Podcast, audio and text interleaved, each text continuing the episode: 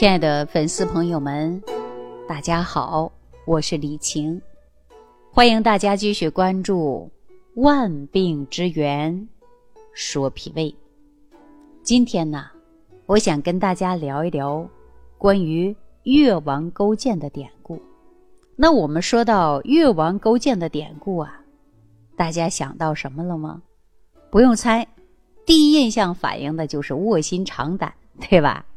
那是因为越王勾践呐，他是为了复兴国家，励精图治，忍辱负重，最终呢打败的是夫差，灭掉吴国的一个故事。那特别是很多呀家长呢，在教育孩子学习的时候呢，都会说刻苦学习，啊，告诉孩子一定要卧薪尝胆啊，要有这种精神。其实啊，朋友们，越王勾践还有一段比卧薪尝胆更励志的典故。大家知道吧？可能很多人呢，并不在意啊。我一说了呀，你可能就会想到了，那就是问疾尝粪。勾践为了报国仇啊，那忍辱负重，在吴国做的什么？那是下人，那是仆人呐。每天干的啥活啊？喂马啊，除马粪，清理马圈。而且呢，吴国的大王夫差呢，在骑马出门的时候啊，那勾践呢？还得毕恭毕敬的给人家献上的就是拴马的缰绳。我们说呀，说你牵马就牵马呗，啊，递个缰绳就递个缰绳吗？不，还得牵马穿过热闹的市区啊。甚至呢，有一次啊，说这个夫差生病了，请了很多大夫给他治病，哈，都不能确诊。于是呢，勾践呢就去问候啊。为什么去问候啊？那还不是为了讨夫差欢心吗？大家说怎么问候呢？他做出这样的举动，就是进门拉开马桶盖然后呢亲自去品尝夫差刚刚拉出来的粪便，帮夫差呀分析他的病情。哎呀，想一想这种行为呀，是一个常人能做得出来的吗？这得拥有多大的勇气才能有这样的举动啊？大家想一想。所以呀，我说问疾尝粪。这个典故啊，要比卧薪尝胆它更励志。那么咱们回头来看啊，再看勾践尝粪便的主意，那谁给他出的呀？为什么他去尝粪便呢？这就是他的大臣范蠡。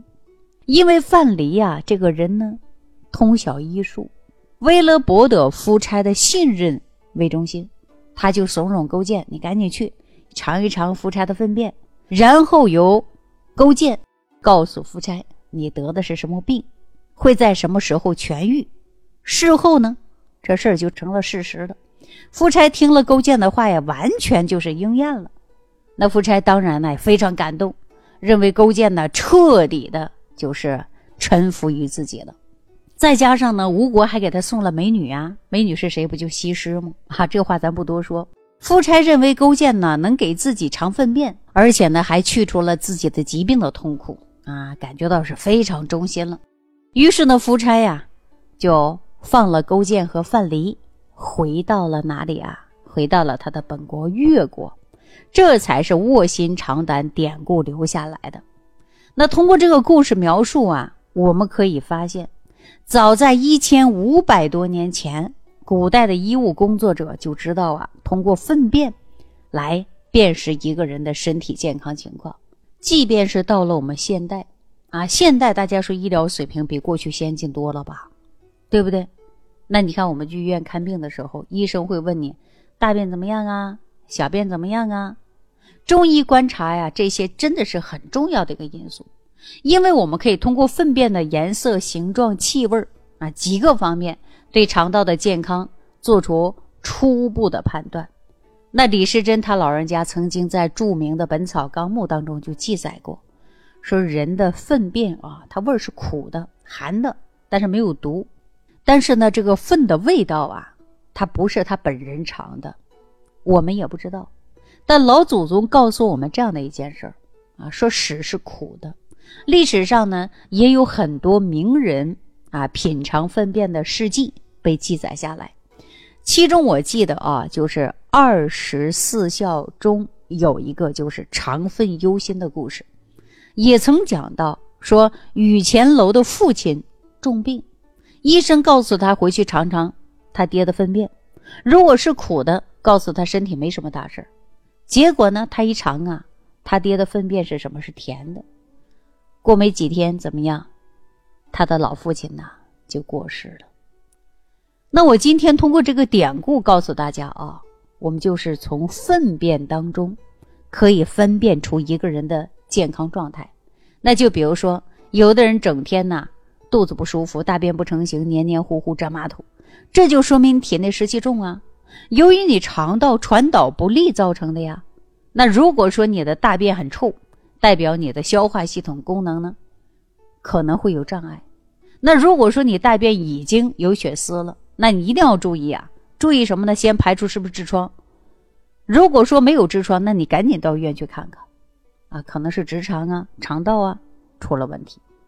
那肠道吸收出了问题，那就意味着什么呀？再好吃的、再丰盛的、再有营养的，什么人参燕窝啊、啊鹿茸啊，再好的东西，你记住了，它都不能很好的吸收和利用啊。别人吸收到百分之五十，你可能连百分之二十都吸收不到。对吧？那另外，如果身体长期排便不顺，你肠道会逐步怎么样？堆满垃圾了呀！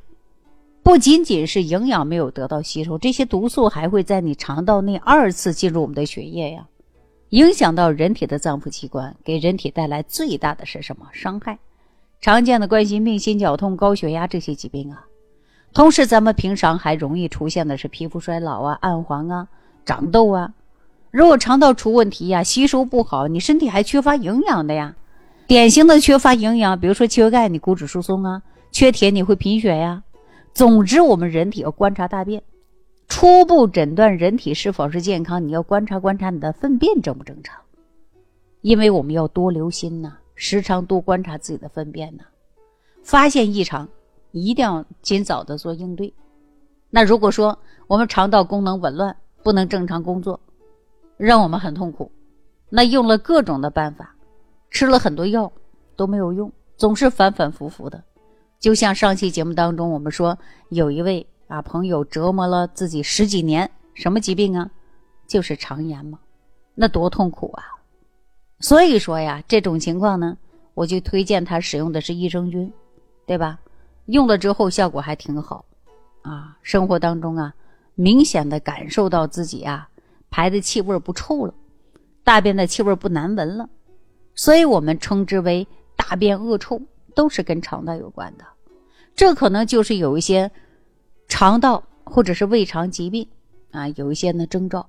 如果发生在腹腔的疾病，比如说肠炎呐、胰腺炎呐、溃疡啊、结肠炎呐、感染呐、吸收不良啊，如果出现大便的颜色和气味状态异常，那不光是。说这个黄色的香蕉便，可能很多人呢，就不是这种正常的了。比如说，像这个羊粪蛋儿一样的，或者是排便困难的，怎么说呢？总之，它不正常。那这是什么？这是肠道的问题呀。所以大家听了节目之后啊，大家是不是应该学会改变一下肠道的菌群环境，而且让我们的粪便排的好一些，改变肠道的菌群？那大家说是不是？我们身体就会健康，有了一定的保障啊。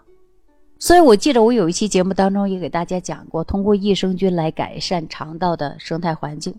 那益生菌很多朋友呢都知道，比较熟悉的一个名字，熟悉呢，比如说酸奶当中也有益生菌呢，对吧？很多饮料也含有益生菌呢，甚至很多人说牙膏当中都含有益生菌呢。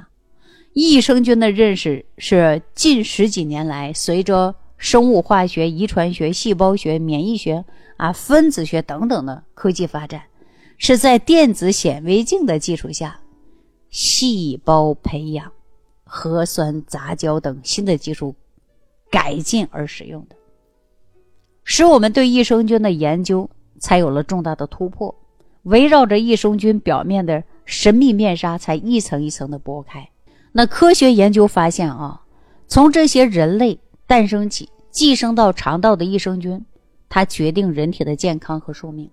当肠道内的益生菌数目足不充足的时候，人的消化吸收啊，啊，包括免疫啊，都处于正常的状态。如果肠道充分的吸收各种营养物质，那你的机体脏腑器官它也就正常运转呢。而肠道的益生菌数量一旦不足，你肠道的消化、吸收、排便功能它都会出现障碍。一旦肠道不能按时按量的给每个器官提供足够的营养，各个器官呢就会缺乏新陈代谢所需要的能量。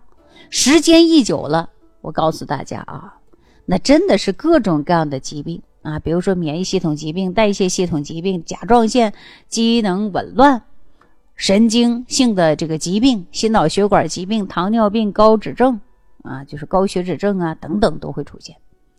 因为肠道的益生菌不足，肠道内的免疫器官也就会受到有害菌的这个破坏。